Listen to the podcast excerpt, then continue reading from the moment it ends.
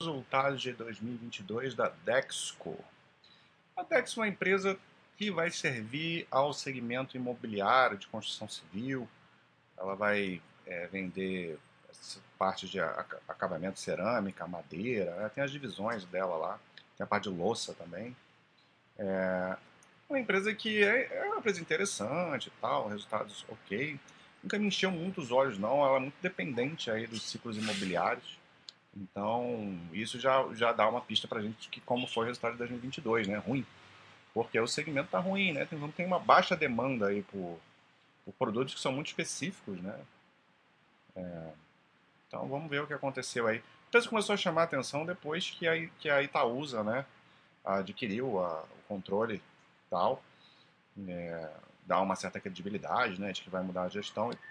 Mas continua, por mais que, que mude e tal, e agem, claro, investimentos, é, ainda vai ser um setor que vai ser impactado por, pelos ciclos, então precisa, precisa, precisa é, encontrar meios de suportar o ciclo de baixa também. Né? E às vezes demora, demora tempo né, para esse, esse processo. Então, Aqui destaques, né? Retração do mercado impactando a queda dos resultados, em especial acabamentos para a construção, que é exatamente aquilo que eu tinha comentado, né? Manutenção de preços e mix de produtos sustentou o patamar de receita do ano. Então, apesar da, da, da queda da demanda ali, o, vai adequando os preços de uma forma a mitigar aí essa diminuição do volume de vendas. O...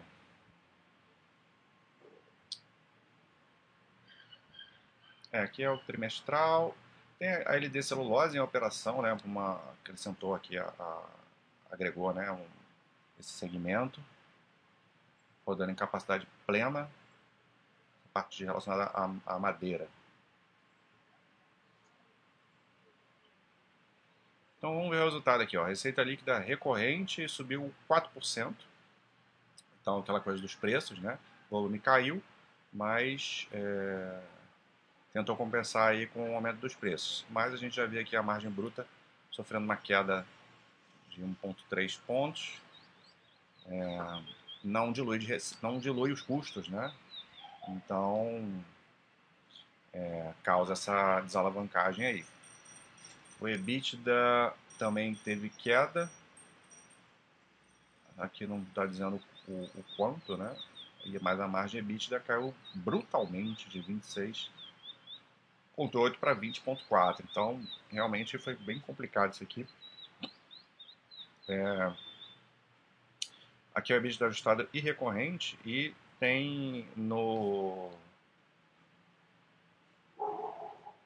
Aqui está, eles desconsideram o LD celulose, que deve ser essa parte aqui que está em cima 194, né? Que acrescentou, né? Poderia ter, ter sido pior, né?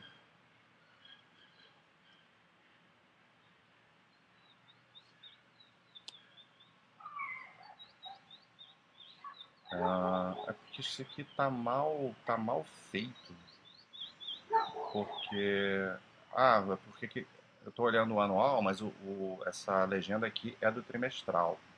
Essa parte de cima aqui é o do LD celu, é, sim da LD celulose, mas é que mudou a cor, né? E é a empresa que entrou, a, começou a contribuir aí mais para o fim do ano. Né? Tanto que a gente vê no quarto tri, dos 194 do ano, 151 veio só no quarto tri. E, esse, e o, o de baixo aí é o, o EBITDA ajustado e recorrente é, sem a LD celulose.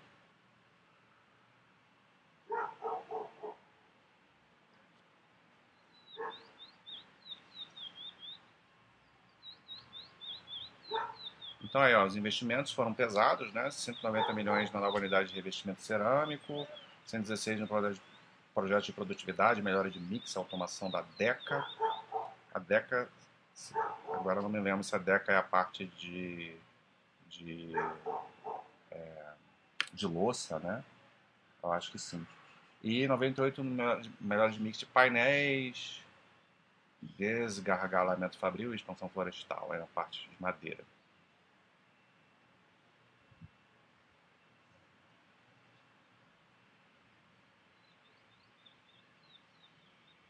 A gente vê aqui o fluxo de caixa, né, o EBITDA, o CAPEX de manutenção,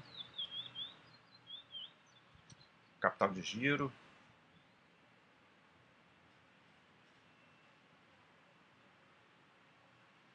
E um fluxo de caixa livre total negativo aqui de 800, 859 milhões. Endividamento. Dívida líquida EBITDA deu uma pioradinha, né? Foi para 2,3, dá uma alavancagem moderada aqui. É algo, não é para chegar a assustar, mas tem que ficar de olho por conta do momento aí da empresa, né? Com dificuldade de, de demanda dos seus produtos, né? Se esse EBITDA continuar caindo, dívida subindo com juros altos, isso pode impactar é, e, e acometer o lucro líquido. Eu nem falei, o lucro líquido passou ali atrás, eu passei direto dele, né? Que já está acontecendo isso, ó, 771 milhões, queda de 33%. Então, boa parte disso vai já dos juros nessa dívida toda aí. Então, é, para que isso não seja um processo contínuo, né? Isso acontecer é, uma vez ou outra normal, tá? Até várias empresas aí, todas as empresas muito endividadas estão tendo seu lucro comido, mesmo tendo operacional bom. O problema é que aqui a empresa não está tendo o operacional bom também. Então aí se torna mais, mais grave o problema.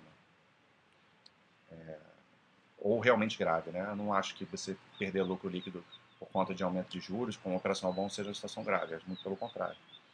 Acho que é tranquilo isso. Você mantém esse operacional bom, quando a taxa de juros volta ao normal, é, ou você aumenta seu EBITDA, você resolve a questão. Então, voltando aqui, ah, tá, tá só tá dando destaque aí, né, para parte de madeira, Duraflor, Duratex e a LD Celulose. Eu acho até que a empresa, o nome dessa empresa antigamente era Duratex, se não me engano, né? Não sei. Não, não acompanhava ela antes, não.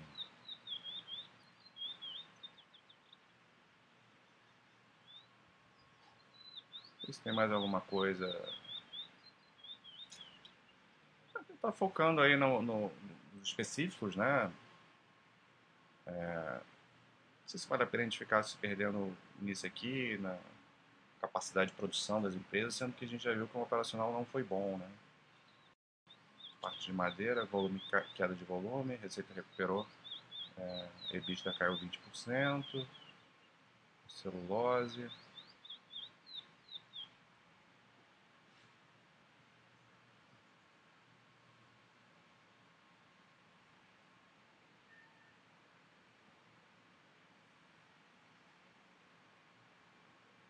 É, não vou ficar, né, não vou entrar nesses pormenores não, gente. Acho que é importante a gente ter visto aí o, o, o todo da empresa, né, os resultados.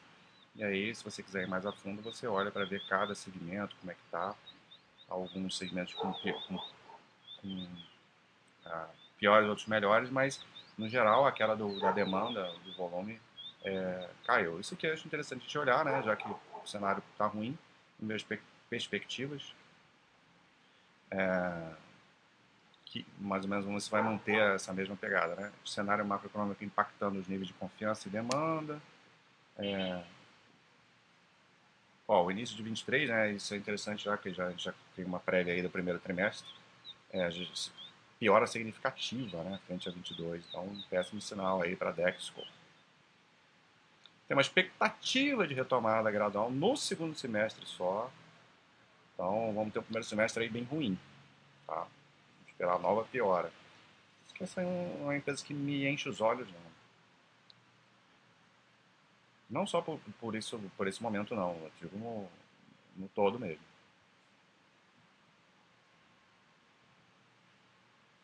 Tem é, o segundo semestre, é, isso aqui é interessante, porque isso, tá, isso dá para a gente acompanhar no setor de de construção civil, né? Que a maioria das empresas tem um volume grande de entregas é, de lançamentos que foram feitos no, em anos anteriores. É, a Zetec mesmo está passando por esse processo, né? De, de, entregas maiores. Tem outras empresas também. E, e isso vai, pode gerar aí uma, um, um respiro, né? Para empresas, para a Dexco, né? Empresas como, como, a, como a Dexo aqui, que pode ter seu segundo semestre aí com um volume, demanda maior e um volume de vendas interessante. Mas vamos ver como é que vai ser isso até lá, como é que vai estar a taxa de juros e tal. Às vezes isso muda de um semestre para o outro, isso muda muito. Maior controle de custos, despesas, investimentos com foco em produtividade, está precisando mesmo, temos, é, trabalhar na eficiência fabril, já que a demanda está é, tá complicada. Vai fortalecendo né, suas estruturas para se preparar para um, um momento melhor. Até para os custos não pesarem tanto.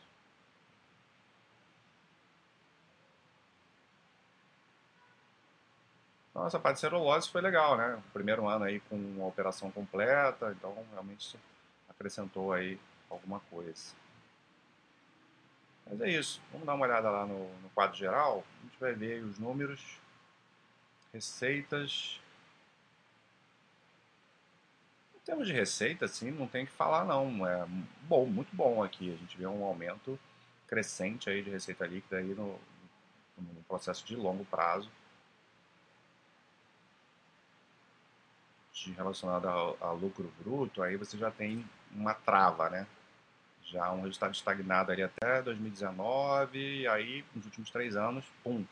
Então isso, isso pode ter a ver com a entrada da, da Itaúsa aí, não lembro exatamente quando foi que a Itaúsa fez o investimento, mas melhora de eficiência pode estar relacionada a isso, né? Voltou a melhorar suas margens, já foram melhores no passado, mas em relação a um período aí mais mais complicada, até para o segmento imobiliário. É, aí teve uma melhora de margem também nos últimos três anos. Curva de EBITDA, muitas oscilações. A, uh, até 2020 mesmo, só foi melhorar. Em 21 deu um salto bom e, e apesar da queda em 22, todas essas questões que a gente analisou nesse vídeo, é, no processo de longo prazo, comparativamente, um EBITDA bom, mas isso aí precisa manter um, um fluxo crescente aí, é, de uma forma mais contínua para ser uma empresa duradoura aí para resultados, né? Lucro líquido nem vou, vou nem olhar porque é bem fraca a curva de lucros ali. Bom, a alavancagem da empresa aqui está num valor menor do que ela apresentou lá, é, outra métrica. Não, a alavancagem nunca chegou a ser um grande, quer dizer, nunca não, mas assim, nos últimos anos, aí, nos últimos 10 anos, nunca chegou a ser um problema. Então é provável que não passe a ser. Mas tem aquelas ressalvas que eu fiz lá, né, sobre juros e tal. Geração de caixa foi ok, né, mas já foi bem melhor essa geração de caixa. Mas foi ok. Capex altíssimo esse ano, né? Com esses investimentos que ela fez aí, na parte de celulose, madeira. E uma curva aqui bastante oscilatória, né, com uma melhora ali nos últimos uh, em tempos recentes e uma nova queda aí nesse em termos de retorno não tem muito, nada muito interessante aqui não realmente, tá? Então, é, olhar com cuidado aí, né? Uma empresa que é interessante de olhar e estudar, mas vejo ela assim, não salta os olhos não um resultado ruim esse ano também. Vamos ver se recupera aí em 23, pelo menos vai ter que ter um segundo semestre muito forte para recuperar aí, que já começou o ano no atraso. Um abraço.